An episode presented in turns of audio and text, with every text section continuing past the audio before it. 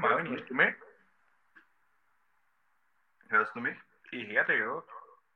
Gut oder schlecht? Na, eigentlich gut. Na bitte.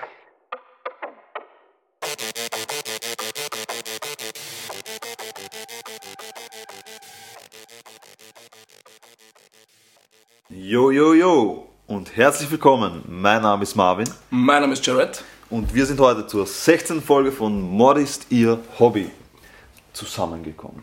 Richtig. Und letzte Folge hast du uns erzählt von Peter Kürten, Der Vampir von Düsseldorf. der Vampir von Düsseldorf. Ja. Und das war abgesehen davon, dass es schon an sich ein krasser Fall war, auch eine krasse Zeit, weil es gab zu dieser Zeit sehr viele sehr krasse Serienmörder. Das hast du mir dann danach erzählt, ja, dass Voll. du dich irgendwie informiert hast und dass in der Weimarer Republik anscheinend ziemlich viele grausame und gruselige Ja. Verbrechen gab. Also Absolut. Vielleicht sind wir da was gestoßen. Vielleicht gibt es mehr Fälle aus Ja. der Weimarer Republik. das war auf jeden Fall eine, eine Zeit, in der es viele Serienmörder in Deutschland vor allem gab.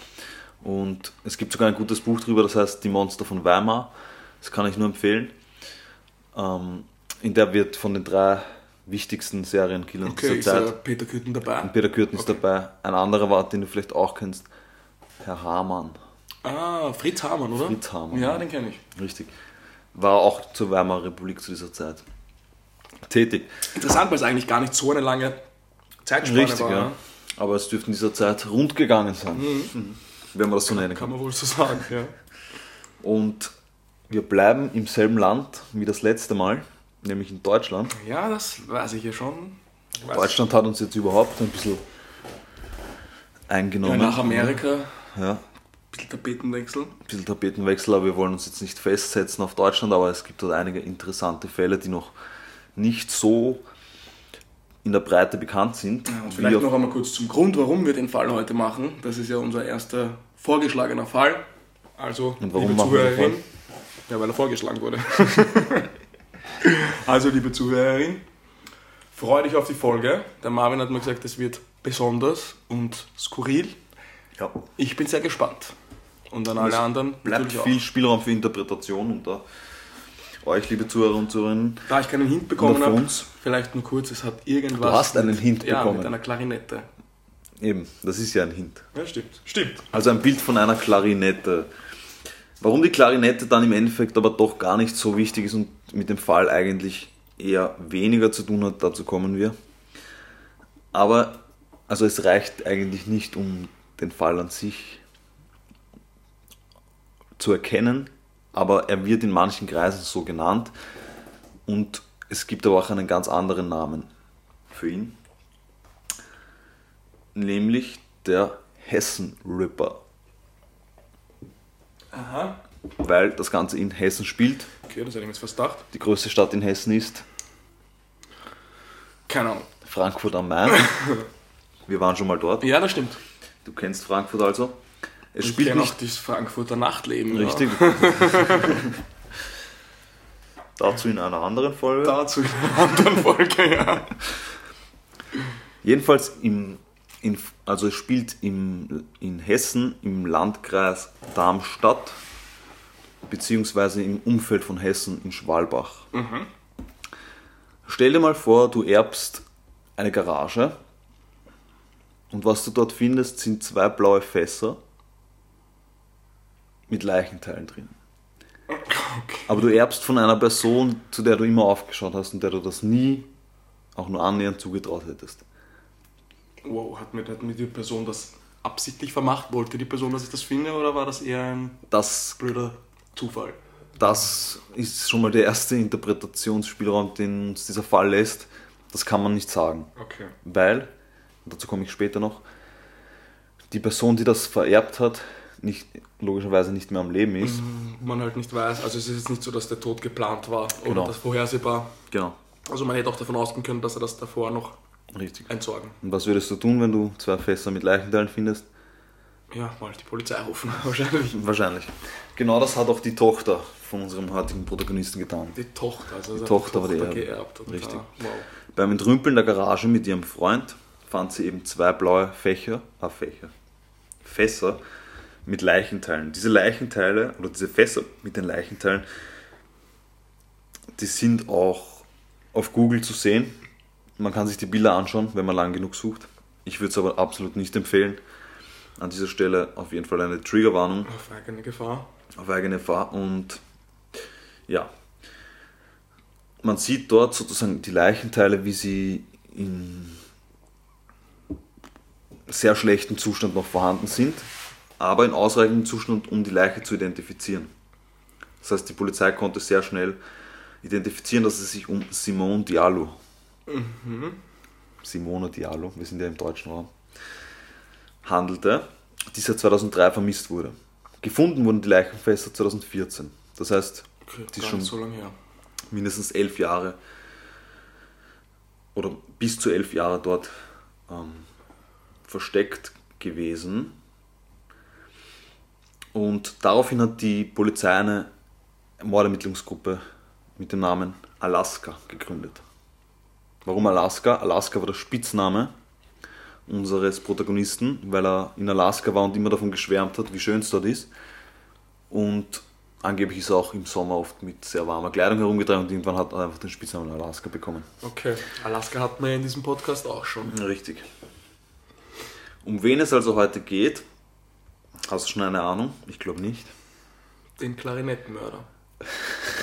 Noch kommt die Klarinette nicht vor, also vielleicht hast du einen Aber Namen. ich glaube, dass wir grundsätzlich der Fall nicht gesagt, ehrlich gesagt, nein. Okay, dann bin ich gespannt, ob du noch drauf kommst oder ob du ihn noch kennst. Also glaubst du, dass ich ihn kenne?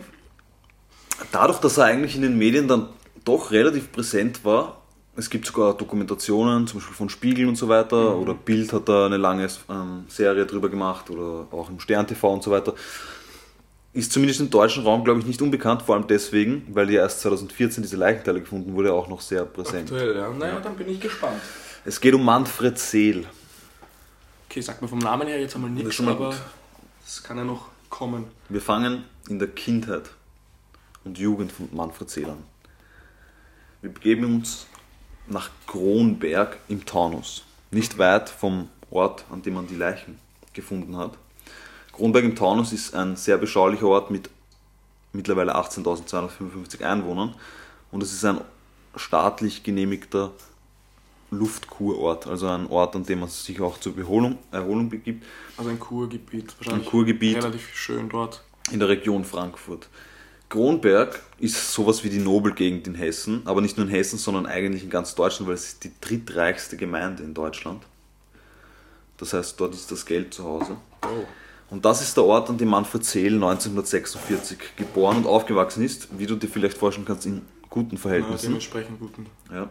Verhältnissen wahrscheinlich finanziell, ja. Und so unschuldig und rein dieser Ort wirkt, so unschuldig wirkt auch Manfred Seel auf seine Mitmenschen. Er wuchs dort als Einzelkind auf und besuchte später die Realschule in Oberursel. Das ist ein Nachbarort, kann man nicht sagen, aber ein Ort in derselben Region. Und danach schloss er die Frankfurter Traditionsdruckerei und Klischeeanstalt als Klischee-Etzer ab. So, Als Klischee. was ist ein Klischee-Etzer, glaubst du? Kannst du dir irgendwas darunter vorstellen? M, nein, ich glaube nicht. Okay. Also es hat wahrscheinlich Was hatten wir letzte Woche? Hatten wir auch so einen Ja, ausgestorbenen also, Beruf. Es, es wird wahrscheinlich irgendwas mit, mit Materialverarbeitung, Bearbeitung sein. Ja, Bearbeitung eher. Ähm, schwierig, ehrlich gesagt. Keine Ahnung. Irgendwas veredeln vielleicht. Ja, Metallveredelung, sage ich jetzt einmal, ins Blau hinein. ich sag's einfach. Der Überbegriff für diese Art von Beruf war Chemigraph. Den gibt es aber seit 1998 nicht mehr. Also ätzend in Form von, in Form von Chemikalien. Genau, man hat Chemikalien verwendet, um die Reproduktionsfotografen, Fotografien sozusagen, die man bekommt hat, also man hat Filme geliefert bekommen und diese Fotografien hat man dann ähm, fototechnisch auf präparierte Zinkkupfer- oder Magnesiumplatten übertragen und das Ganze wurde dann verwendet, um im Massendruck in Zeitungen verwendet zu werden. also Vorlagen quasi für die Zeit. Das war praktisch Vorlagen für die, für die Bilder, Grafiken und so weiter, die angefertigt wurden. Diesen Job gibt es nicht mehr heutzutage, heißt er einfach Flexograph. oh, das ist ein cooler Name. Das ist ein cooler Name. Und das deswegen, weil das Ganze heutzutage einfach automatisch mit Lasertechnologie gemacht wird. Also wie gesagt, ein ausgestorbener Beruf. Damals war es aber noch ein ja, gar nicht schlecht bezahlter Beruf. Und bevor er diesen Beruf nach, nach seinem Lehrabschluss antreten konnte, musste er noch zum zweijährigen Wehrdienst, nämlich von 1968 bis 1969. Da war er beim Raketenbataillon 52 in Gießen. Und über diese Zeit würde das Landeskriminalamt gerne wissen, wer mit ihm im Wehrdienst war, ob es Auffälligkeiten gab und ob jemand weiß, ob er im Drogen- oder Rotlichtmilieu unterwegs war während dieser Zeit. Okay. Warum das LKA das wissen möchte, dazu später mehr. Interessant. Ab 1970 arbeitete er im erlernten Beruf in Frankfurt und begann 1973, nachdem er auf dem zweiten Bildungsweg sein Abitur absolviert hatte, an der Goethe-Universität Frankfurt ein Studium der Kunst- und Sozialgeschichte, brach aber kurze Zeit später wieder ab. Später hat er zusammen mit Geschäftspartner Werner L. ein kleines Entrümpelungs- und Gartenbauunternehmen in Schwalbach. Dort lebt er auch in einem Haus mit seiner Familie. Also Schwalbach, er ist praktisch umgezogen, Schwalbach ist aber noch immer eher so ein beschaulicher Bonzenort, unter Anführungszeichen. Es soll jetzt kein Diss sein. Eine noblere Eine Gegend. noblere Gegend mit höherem Durchschnittseinkommen im Raum Frankfurt. Besser? Alles klar. Er hat dort eben mit seiner Frau und seiner Tochter gelebt, die er 1979 mit seiner Frau bekommen hat. Sie waren seit 1973 verheiratet. 2013 verstarb seine Frau. Von Nachbarn und Freunden wurde er immer als freundlich und unauffälliger Mann beschrieben, der gelegentlich zu aggressiven Ausbrüchen neigte. Was genau das jetzt bedeutet, das lassen wir jetzt mal im Raum stehen. Das kann ja nämlich viel bedeuten. Genau, ne? das kann viel bedeuten. Bis Richtig, da kann man zu viel reininterpretieren auf jeden Fall. Und generell wurde er von seinen Freunden oder Leuten, die mit ihm zusammengearbeitet haben, immer als extrem hilfsbereit ähm, beschrieben und auch als sehr sozial und er hat immer die politische Mitte gesucht. Er war also keiner radikalen Strömung anhängig oder hatte keine Ideologien und er war so hilfsbereit, dass er auch zum Beispiel polnische Arbeit aufgenommen hat, als es mal Mangel an Platz war und so weiter. Also er hat sich sehr engagiert auch in der Gemeinde. Deswegen umso erschreckender die Wie Taten. wird zu diesem Mann oder aus diesem Mann der Mörder? Naja, das ist die Frage, ob er das erst wurde oder was es immer schon war. Okay. Ich bin gespannt. Augenzeugen berichten auch, dass er seit 1990 immer wieder am Straßenstrich von Frankfurt zu sehen war. Dort soll er eine Prostituierte misshandelt haben. 1996 machte er eine Alkoholentziehungskur Kur in Erbach-Odenwald. Das heißt, bis hierhin ein durchschnittlicher Bürger sozusagen Keine Auffälligkeit. keine Auffälligkeiten, bis auf vielleicht dieses Alkoholproblem, das naja, aber das ist ja auch, noch nicht viel aussagt. sage ich jetzt einmal, so in auch so noblen Kreisen ja auch des Öfteren. Natürlich und Also deswegen das ist jetzt kein, kein sage ich jetzt einmal, Problem, weswegen du in so einer Gesellschaft wahrscheinlich geächtet wirst. Bis jetzt wenn deutet- im, wenn du das im Griff hast. bis jetzt deutet nicht viel auf ein Serienmörder. Also nichts, ich warum jetzt die Nachbarn schlecht über ihn reden würden, wahrscheinlich, Genau. wenn er jetzt das nicht so komplett nach außen trägt. Ja. Die, gespannt. die Polizei von Frankfurt, also das Landeskriminalamt, hat später ein Psychogramm anfertigen lassen, weil ja unser Verdächtiger schon verstorben ist, aufgrund der Aussagen verschiedenster Zeugen.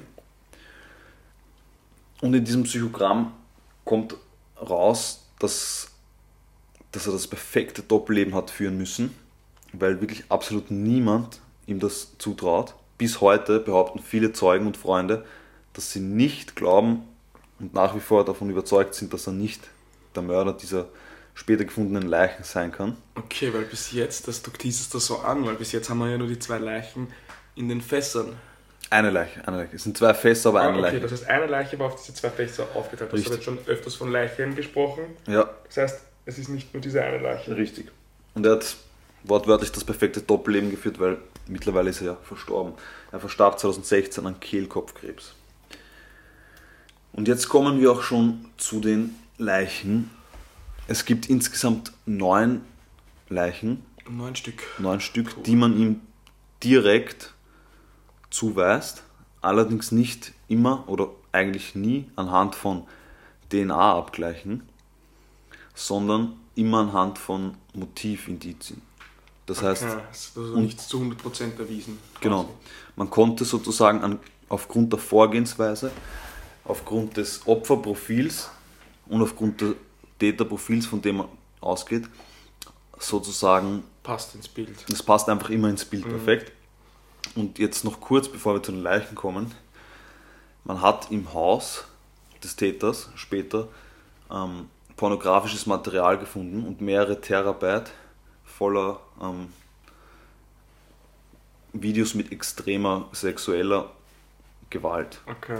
Und auch unter anderem ähm, wahnsinnig viele Comic- und Pornohefte mit extremer Gewalt, die teilweise sogar verboten waren in Deutschland. Und man vermutet, dass er sich später sehr viel im Darknet herumgetrieben hat und dort auch Videos heruntergeladen hat. Okay, also es zeichnet sich leider eine düstere Richtung Richtig. ab, die es gehen wird.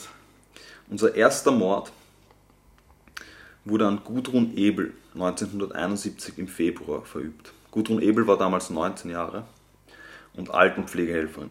Sie war möglicherweise eben sein erstes Opfer und ihre Leiche wurde am 6. Februar 1971 in einer Gartenhütte bei Bad Wiebel entdeckt. Nach Angaben der Ermittler wies die Tote Zeichen sadistischer Handlungen auf.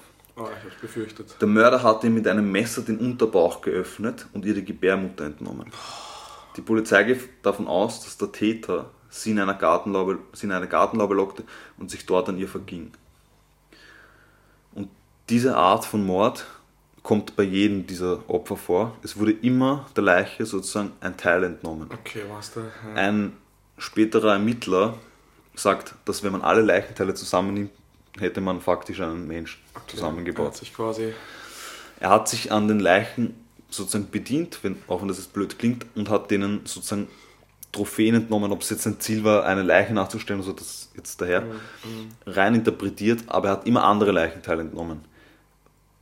Man konnte diese Leichenteile später nicht finden, die er entnommen hat. Bis heute. Bis heute nicht. Kommen wir zum nächsten Opfer. Hatice Erülkeroglu. Es war eine türkische Altenpflegerin, 23. Sie war eine Kollegin von Gudrun Ebel, der vorher genannten, verstorben. Es besteht möglicherweise ein Zusammenhang, da Manfred Seel zu dieser Zeit seine Ausbildungs- sowie späteren Arbeitsstätte in unmittelbarer Nähe des Johanna Kirchner Stift Altenheimes gehabt hat. Die Täter und Opfer könnten sich möglicherweise in einer benachbarten Party-Location, einem stillgelegten Eisenbahnwaggon auf einer ehemaligen Brachfläche, der halt als so ein Treffpunkt war dort. Kennengelernt haben, genau.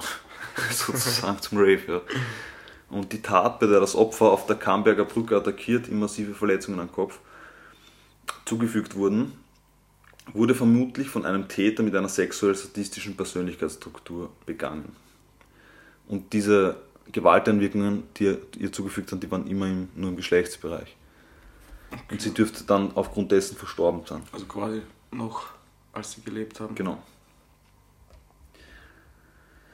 Und das heißt, wir haben jetzt mal zwei Leichen, die gefunden wurden, aber ihm erst im Nachhinein dazu, ähm, wie soll ich sagen, zugeordnet werden konnten. Das heißt, die waren schon längst als vermisst gemeldet und konnten erst jetzt, aufgrund dieser einen Leiche, die man gefunden hat, viel später, Quasi ihm zuge ihm zugeordnet werden. mutet oder mast, mutmaßt, aber man weiß, man weiß es ja bis Man heute weiß es nicht. bis heute nicht. Also, aber ja. Im Juni 1991 wird Gisela Singh tot aufgefunden. Ihr Körper wurde 14 Tage nach ihrem Verschwinden unter einem Reisekaufen auf einem Parkplatz im Hofheimer Wald von Pilzsammlern entdeckt. Die Gisela Singh war eine Obdachlose und Prostituierte, sowie auch einige seiner späteren Opfer. Und das ist auch etwas, was sich dann, was sich dann halt auch so wie ein roter Faden durchzieht. Er war halt oft eben im Rotlichtviertel unterwegs und hat dann halt dort auch seine Opfer ausgewählt. Wie gesagt, ihre Leiche wurde auf einem Parkplatz aufgefunden. Das heißt quasi immer ju- junge Frauen mit einem sexuell-sadistischen Genau. Motiv. Ja, was, was wir ja leider öfter haben. Öfter haben, ja. Nach Zeugenaussagen wurde sie auf dem Straßenstrich noch einmal in der Westendstraße gesehen. In ihrer Handtasche wurden neben Tablettenröhrchen und Einwegspritzen auch eine Fahrkarte für den Eilzug E3414 von Karlsruhe nach Heidelberg gefunden, die am gleichen Tag abgestempelt worden war. Die Polizei ging seinerzeit davon aus, also damals 1991, dass es sich beim Täter womöglich um einen Fernfahrer gehandelt haben könnte.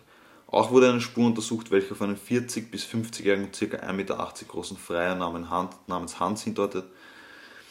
Der war aber später nicht mehr Gegenstand der Ermittlungen.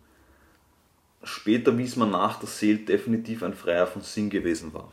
Die Frau wurde erdrosselt oder erwürgt, an ihrem Bauch wurden mehrere Stichwunden, an ihren Oberschenkeln eine Vielzahl von Narben gefunden. Zum Zeitpunkt des Auffindens war die Leiche schon stark verwest und der Kopf teilweise skelettiert. Die Polizei nimmt an, und das ist jetzt besonders krass, finde ich, dass in diesem Fall ein Manga-Comic, der sich im Besitz von Sale befunden hat, möglicherweise als Vorlage für diese Tat diente. Boah, also im Comic, den sie selber bes- besessen hat. Nein, Oder er. Okay, also Er hatte mehrere Comic- und Manga-Hefte mit extremer. Gewalt. Genau. Hat das sozusagen nachgestellt. Es lässt sich nicht ausschließen, dass sie noch lebte. Als er ihr, vom, als er ihr mit einer Handsäge Arme und Beine abgetrennt hat. ach du Scheiße. Im Bereich von Knie, Becken, Brüsten und im Vaginalbereich wurden acht Nägel gefunden. Außerdem wies der Leichnam mehrere Schnitt- und Stichverletzungen auf. Aufgrund der grausamen Begleitumstände schließt der Fahnder Frank Herrmann eine Einzeltat nahezu aus und lässt seine Teams aus DNS-Analytikern, Profilern und anderen Spezialisten systematisch nach weiteren Opfern ermitteln, weil man geht davon aus, dass es vielleicht sogar noch einen Mittäter gab, was aber bis heute nicht gesichert ist. Also immer bei so Sachen, mit, wo mit, mit Foltern und so Nägel im Unterleib und mit der Kettensäge Gliedmaßen abtrennen, da denke ich mir Das jedes hört man halt nicht so gern. Ja, nicht nur das, da denke ich mir jedes Mal, so die, die, die letzten Stunden und Minuten vom Opfer, das muss die Hölle sein. Ja, absolut. Das ist, wenn es wirklich so war, dass er noch gelebt hat und man geht, also es gibt, es gibt ja so mehrere Arten von Sadisten sozusagen und das sagt auch in einer Dokumentation ein Ermittler sehr gut, also so ein ähm, forensischer Ermittler, der sich auch auf, auf die Psyche, Psychoanalyse äh, spezialisiert hat, dass es Sadisten gibt, die, weil das höchste Gefühl von Kontrolle hast du, wenn du, wenn du die Person tötest, weil dann kannst du die Leiche 100% kontrollieren.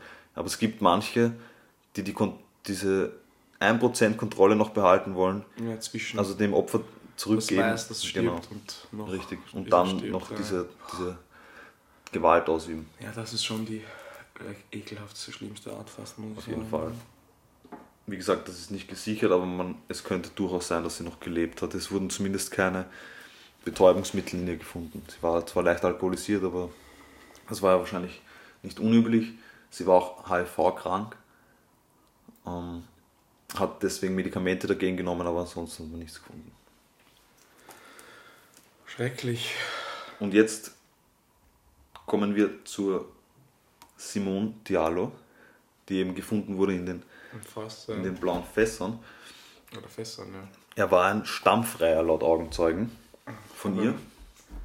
Ist man ihm nie irgendwie annähernd auf die Spur kommen? Nein. ne? Nicht mal annähernd. Auch ein Wahnsinn. Das ist halt auch immer das Ding dann, dass man halt nicht weiß, wie viele da draußen noch rumrennen, weil wenn wir jetzt nochmal kurz auf den Anfang zurückkommen und so über die Geschichte erzählst, geht mal, oder gehe ich mal schon, obwohl wir wissen ja nicht, was kommt, aber so wie es sich jetzt gibt, kann man wahrscheinlich davon ausgehen, dass er nicht wollte, seine Tochter das findet, weil vor allem seine Tochter. Richtig.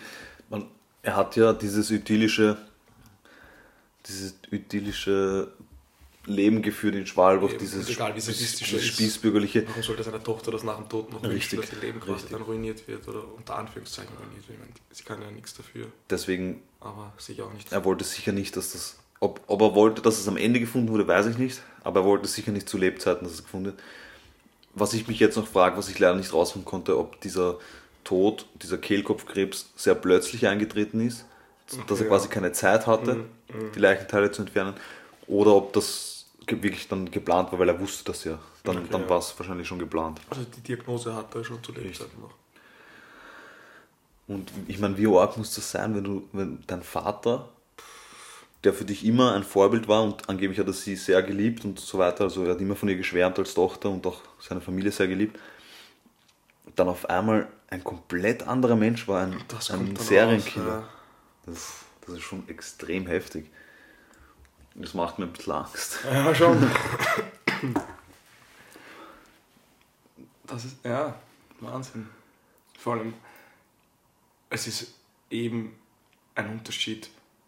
So ein, ein Nachbar, den man flüchtig kennt, von dem man einen guten Eindruck hat, du kannst nicht wissen, was der in seiner in seiner. Eh nicht. Aber wenn du, was der Leichen. wenn du gerade die Frau und die Tochter bist, denkst du doch alles zu wissen über die Ja, voll, Person. und das ist halt jemand, den du eigentlich.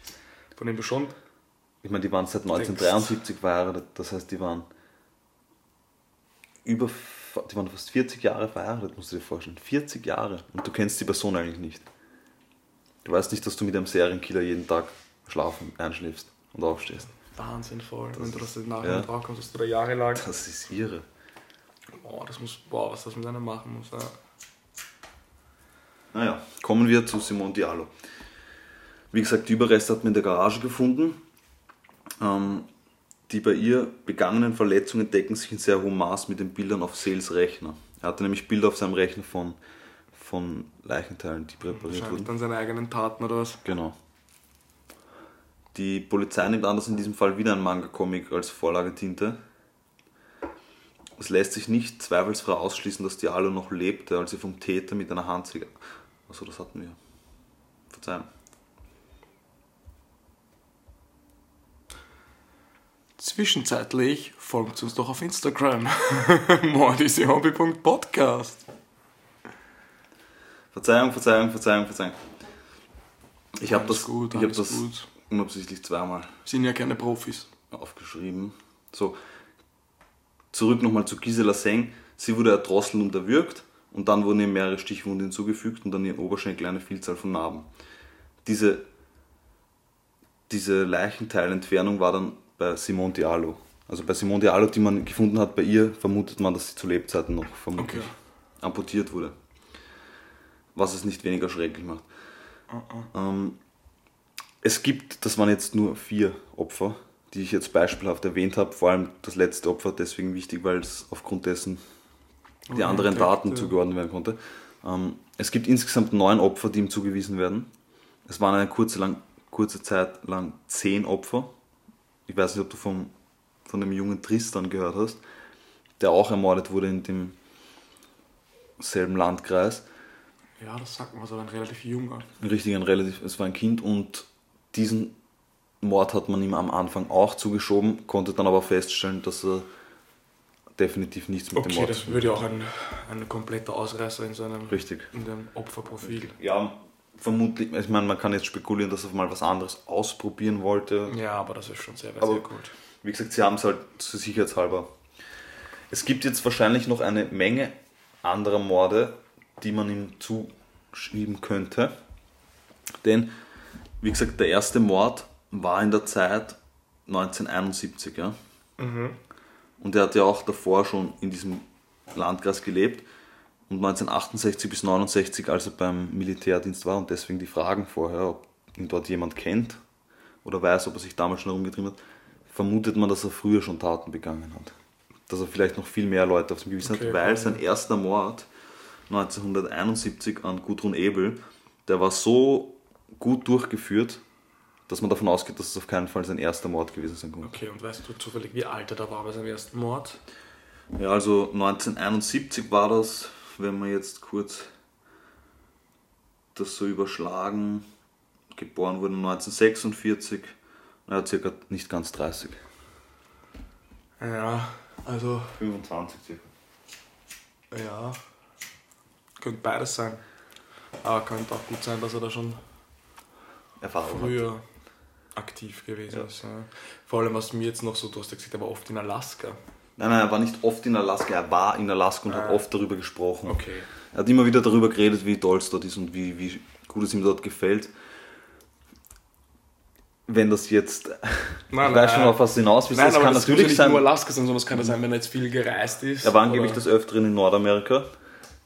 Er ist auch einen Tag nach einem Auffinden einer Leiche nach Amerika gereist. Naja, was spricht dagegen? Das ist ja auch woanders. Natürlich nichts. Nichts spricht dagegen, es gibt aber keine konkreten Hinweise. Ja, also ich kann mir schon vorstellen, dass man auch mit den Ermittelten dort Informationen ausgetauscht hat, aber bis dato gibt es keine Hinweise. Wie gesagt, der Fall ist ja nicht so lange her, 2014. Seit 2014 gibt es die Ermittlungen. Zum Ermittlungsstand komme ich Aber wenn man in Deutschland schon keinen Mord aufgrund von DNA-Beweisen nachweisen konnte, dann wird es woanders nicht anders sein. Eh.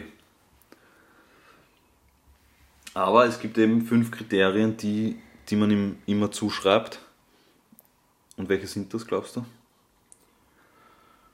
Also einmal wahrscheinlich eine junge Frau als Opfer, dann ein sehr brutales Vorgehen, Ja, also sadistisches also Vorgehensweise. eine brutale statistische Vorgehensweise, dass er sich eine Trophäe mitnimmt. Ja, also Leichenschändung. Dann, es war immer an sehr abgelegenen Örtlichkeiten. Mhm. Die Morde wurden immer an abgelegenen Örtlichkeiten begangen, beziehungsweise die Leichen auch an abgelegenen, oft in Waldstücken und so vergraben. Mhm. Bei einer Leiche zum Beispiel, das kann ich jetzt kurz sagen, die ich jetzt nicht erwähnt habe, die wurde eben im Wald entdeckt. Die war unter Ästen begraben und die Äste waren aber so wie ein, so wie ein Grab angelegt. Okay. Also er- als wollte er, dass man sie findet. Man, saß, man hat es zwar nicht direkt gesehen, weil er hat Laub drüber gelegt, aber man war einfach darauf aufmerksam, dass das von Menschen so hingelegt Ja, wurde. besser verstecken ja, können. Richtig. Er hat sie auch nicht vergraben, sondern nur aufgebahrt sozusagen. Ja, und natürlich, ähm, dass er sich sehr oft, vor allem später im Drogen- und Rotlichtmilieu herumgetrieben hat, weil das waren für ihn einfachere Opfer wahrscheinlich. Vielleicht, das ist auch eine Vermutung, ähm, hat er so viel Mitleid mit den Opfern, dass er sich Leute rausgesucht hat, von denen er nicht mehr viel erwartet hat, sozusagen, für ihre Zukunft unter Anführungszeichen. Also zum Beispiel HIV-Kranke oder Leute, die im sozialen Gefüge sehr weit abgerutscht sind und so Okay, weiter. von denen er davon ausging. Wo er mit seinem Gewissen vielleicht auch das besser vereinbaren konnte. Oder auch, kann natürlich- auch sein, wie du sagst, dass für ihn die leichteren Opfer waren. Genau. Unter Anführungszeichen. Und Was es aber nicht weniger schrecklich oder so Ja, macht. Natürlich nicht, aber es ist leider halt auch meistens dann so, Ja. dass er da, so wie du gesagt hast, sozial eher abgerutscht ist oder natürlich auch den Weg nicht so viel mit. Also da sind nicht so viele, die da dahinter sind, sage Ja. jetzt mal leider. Meistens muss man leider sagen. Also okay, das sind halt fünf Anzeichen. die immer zutreffen auf diese Taten. Der Kriminalhauptkommissar Holger Thompson von der Soko Alaska sagt, das war sein bisher mit Abstand grausamster und schlimmster Fall, den er jemals behandeln musste. Das glaube ich, so in jungen Jahren jetzt in Deutschland, also gar nicht so lange her, Genau. gibt es gar nicht so viel Gibt's so nicht. krasses. Also so, Gott sei Dank natürlich. Vor allem das, das Erschreckende ist ja, dass es so von hinten aufgerollt wurde. Also man hat nicht Naja. bei einem Opfer angefangen und ist dann immer weiter, sondern Voll. man hat beim eigentlich letzten Opfer angefangen. Man hat let- zufällig Vermutlich letzte letzten, weil- Ja. Die Leiche war 2003 verschwunden und 2014 wurde sie gefunden. Das Das heißt, in ist diesem Zeitraum ja. kann gut sein, dass es noch andere Ist wahrscheinlich davon auszugehen. Weil, weil zehn Jahre, ah, sieben, oder wie viele Jahre sind das? Zehn oder elf Jahre? Das ist schon eine lange Zeit. Ja. Der Ermittlungsstand. Nachdem die Untersuchung von Fingerabdrücken auf seiner Klarinette, und hier sind wir beim Klarinettenmörder, Ah, keine Spuren ergaben, warum Klarinette übrigens, das muss ich noch einwerfen, er war Hobby-Klarinettist, wenn man das sagt. Sagt man das so, Klarinettist? ich weiß es nicht. Ich hoffe. Klarinettenspieler. Er, ja, oder einfach Klarinettenspieler in, in mehreren Bands und ist dort in Klarinettist. Klarinetist, ist dort eben durch die, durch die Beiseln gezogen und hat dort in verschiedenen Bands eben gespielt, ähm, wo er unter anderem auch natürlich mit, mit seinen Bandmitgliedern sehr gut befreundet war, die aber auch immer nur das Beste über ihn gesagt haben. Das Einzige, was man ihm vielleicht nachgesagt hat, das war, dass er schlampig war, aber das ist ja jetzt nichts, was auf einen Serienmörder schließen lässt. Sonst wärst du sehr verdächtig. Ja, sonst wäre ich, sonst wär ich der geborene Serienmörder wahrscheinlich. Wie gesagt, nachdem die Untersuchung von Fingerabdrücken auf seiner Klarinette keine Spuren ergaben, konzentrierten sich die Ermittlungen im Jahr 2017 auf mögliche Lagerstätten der Leichen und die Untersuchung von DNA auf Kleidungsstücken des Opfers. Da es sich um Altfälle bei entsprechend schlechter Qualität der Beweismittel handelt, werden die Analysen vermutlich noch länger dauern, um Trugspuren auszuschließen. Auch wird weiterhin in Richtung eines zweiten Täters ermittelt, wie ich schon gesagt habe. Diese Hypothese konnte weder verifiziert noch ausgeschlossen werden bis heute. Also quasi ein unterstützender Täter, nicht ein zweiter, der da ein, für, für die anderen Opfer verantwortlich ist, sondern Der ihm sozusagen geholfen hat und das heißt zu zweit. genau. Die Polizei schließt einen möglichen Opferkreis, dessen genaue Zahl nicht bekannt ist, außerhalb des Rhein-Main-Gebietes nach jetzigem Kenntnisstand weitgehend aus. bislang konnten noch keine konkreten Ergebnisse erzielt werden. Deswegen, wir waren ja kurz da, wo wir gesagt haben, vielleicht hat in Nordamerika, Also eher nicht. also die Polizei schließt das weitgehend aus. Für die Taten von Manfred Zehl gibt es bislang nur Indizien, wie, wie ich bereits eingangs erwähnt habe. Und die letzten Erkenntnisse der Ermittlungsarbeiten besagen, dass Manfred Zehl vermutlich nur im Rhein-Main-Gebiet aktiv war und dass er es in der Bundesrepublik und in Europa in diesem Zeitraum keine vergleichbaren Fälle gab. Die Sonderkommission und Arbeitsgruppe ist mittlerweile aufgelöst, also diese Alaska-Sonderkommission gibt es nicht mehr, aber die Mordkommission ermittelt weiter. Schon noch. Die Mordkommission ermittelt weiter. Um das quasi nachzuweisen, doch dann Richtig. endgültig. Also, wie gesagt, die Beweisspuren dieser Leichen sind 40 bis 50 Jahre alt Schwierig, ja. und deswegen schwer verwertbar. Deswegen, wie gesagt, es handelt sich um Indizien, die man Ja, ihm zu, zur Last legt. Möchte das natürlich, aber trotzdem liegt es natürlich wahrscheinlich im Interesse der Ermittler, das restlos aufzuklären Natürlich, und auch natürlich. im Interesse der Hinterbliebenen natürlich. Und wie gesagt, es gibt bis heute, weil ja diese Morde nicht definitiv ihm zugewiesen werden können, Leute, die behaupten, dass das alles überhaupt nicht stimmt. Und, und es gibt Leute, die behaupten auch, dass die Leichenteile in seiner Garage ihm untergejubelt Okay. wurden von jemand anderem. Was sagst du dazu? Also aufgrund der in, später in seinem Haus gefundenen Gewaltvideos, der Ja. Bilder von, von Leichenteilen und so weiter, gehe ich schon schwer davon aus, dass er zumindest mit der Leiche in seiner Garage zu tun hatte. Also ich glaube auch, also wenn die Polizei da ermittelt hat und vor allem, das ist natürlich immer schwierig, wenn du glaubst, wen gut zu kennen und dein ganzes Leben lang kennst, dann sich einzugestehen, dass du Richtig, den die ganze richtig. Zeit... Sich selbst einzugestehen, Ja, genau. Dass, ja man, schwierig, dass ja. man den nicht durchschauen konnte. Ja, Dass oder man- dass man quasi Seite an Seite mit einem Richtig. Serienmörder gelebt hat. Und der da- befreundet war. Und quasi da ja auch, na okay, das ist, ich- das ist ja, das, das verstehe ich auch, dass das schwierig ist. Ich meine, das ist so, als würde ich dass das drauf kommen, dass glauben du Serienkiller wärst. Oder ich eher, dass du einer bist mit deiner Schlampigkeit. ja, das wäre schon heftig. Aber du liest Manga. Na, du auch. Verdammt. Das schneiden wir raus. Nein, aber ja auch, aber auch so Gewaltvideos und ich meine, sowas schauen wir uns jetzt auch nicht an. Ja, Also eben, Ich kann mir nicht einmal einen Horrorfilm anschauen. Wenn ich mir ein Gewaltvideo anschaue, dann vielleicht im Zusammenhang mit einem Fall oder so, Eben. der mich gerade Also- interessiert, aber nicht einfach nur aus purer Faszination. Und das ist halt. aber auch man- das macht einen nicht Nein, nein, das nicht. zum Aber- Serienmörder. Aber wenn man Leichenteile in seiner Garage Ja, hat und das- Gewaltvideos schaut, dann geht das schon in die Geht Richtung. das schon in eine gute Richtung oder in eine schlechte Richtung? Oder in dem Fall, ja, das stimmt. Aber man muss natürlich im, im Zweifel immer für den Angeklagten, das müssen wir natürlich an der Stelle auf jeden Fall noch sagen. Ist, also, wir, Das ist richtig. Immer, Das ist richtig. Immer, also wenn, dann zählt es immer. Richtig.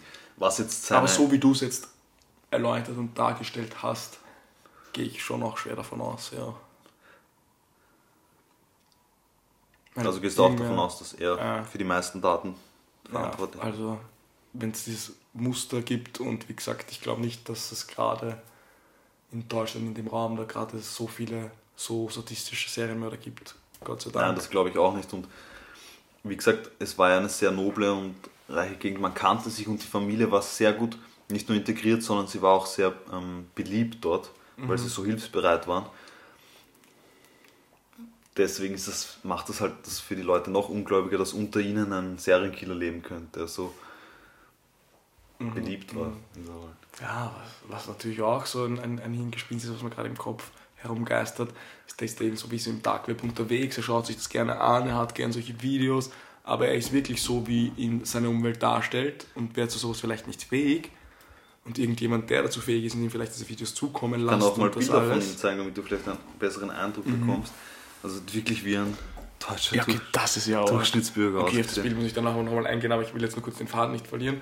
Und irgendjemand, der, ihn, der quasi von seiner Vorliebe weiß und auch von seiner Krankheit weiß, jubelt ihm das Fass dann unter. Da muss man halt dann von der Tochter wissen oder von ihm, wie lange steht das Fass. da Natürlich, und ja. Aber das ist halt eben das, was ich sage. Da glaube ich halt dann eben schon an die, an die Ermittlungsarbeit. Also ich glaube jetzt nicht, dass man das daran festmacht, dass da jetzt auf einmal ein Fass gefunden wurde, und, sondern das Nein, nein, schon natürlich schon eine. Weile dort gewesen sein. Wie gesagt, man hat später diese Indizien die gefunden. entsprechenden Indizien und Spuren.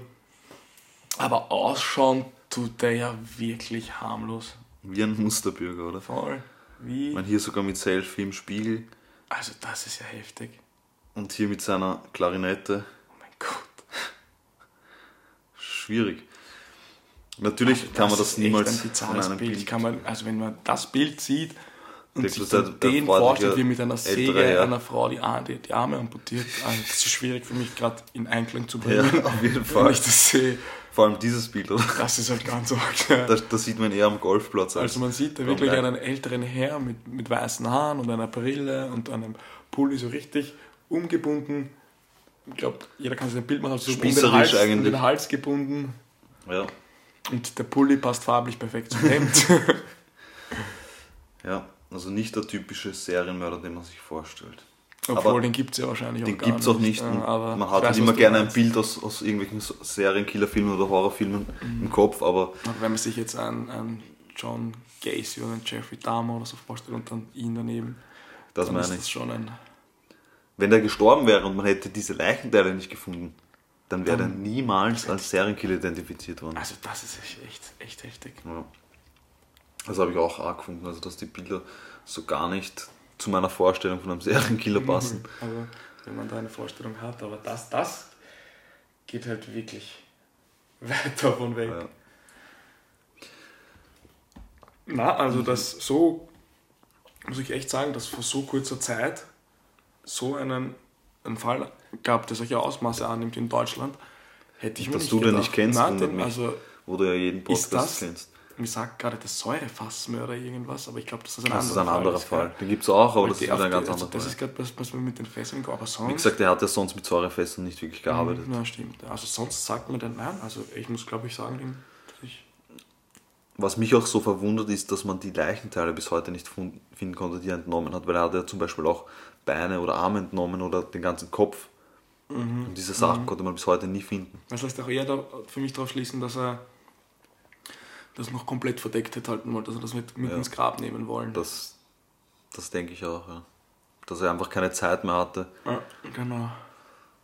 Und du kannst ja nicht auf einmal irgendwie Ich glaube nicht, dass er das Bild von sich hinterlassen wollte bei seiner Tochter und seiner eben, Frau. eben, das, vor allem das lässt mich. Sagt uns gerne, was ihr davon haltet. Ich werde ein Bild hochladen. Ich weiß jetzt noch nicht, ob ich ein Bild des vermutlich vermeintlichen Mörders Ja, das einfach aufgrund, schwierig. Im, aufgrund Im der- schlimmsten Fall besucht die. Suchmaschine eurer Wahl. Wir werden den Namen auf jeden Fall in den Titel oder zumindest in die Shownotes packen und Ich werde auf jeden Fall ein Bild hochladen. Ein Bild. Also das. In dem Fall ist es sicher auch gut, sich das Bild anzuschauen, weil das Ja. muss ich sagen, hat jetzt mal für mich wieder den Fall in ein ganz anderes Licht. Ja, ja, ja. sagen. Ja. Das Bild sagt einiges aus, sozusagen. Eigentlich sagt es nichts aus. Erst Naja, aber es sagt- es sagt- alles aus. Es sagt, wenn man die Geschichte kennt, darüber aus, Dann kann man sich mehr vorstellen, warum so viele ihm das genau, nicht zutrauen. das nicht zutrauen. Warum Richtig. Und das Ah. ist das Erschreckende und Interessante gleichzeitig an diesem Fall. Also wenn euch der Fall gefallen hat, dann besucht uns unbedingt auf monesorbe.podcast. Abonniert uns. Lasst uns gerne ein Feedback da, so wie die nette Zuhörerin, die uns auf den Fall aufmerksam gemacht Richtig. hat. Danke nochmal an dieser Stelle. Sie hat uns auch einen Zeitungsartikel zukommen lassen, der uns sehr geholfen hat bei der Recherche. Oder Also mir. dir, ich habe ja nicht wirklich was gemacht Oder in, mir. in dem Fall. Ich bin nächste Woche wieder dran. Seid gespannt. Vielen Dank für den Fall, Detective Vielen Dank Marv. fürs Zuhören, liebe Zuhörerinnen Und und lieber Jeremy. wo kam der Jeremy jetzt her? Ja, das ist mir gerade ein. lieber Jared. Und an dieser Stelle würde ich sagen, Peace. Peace.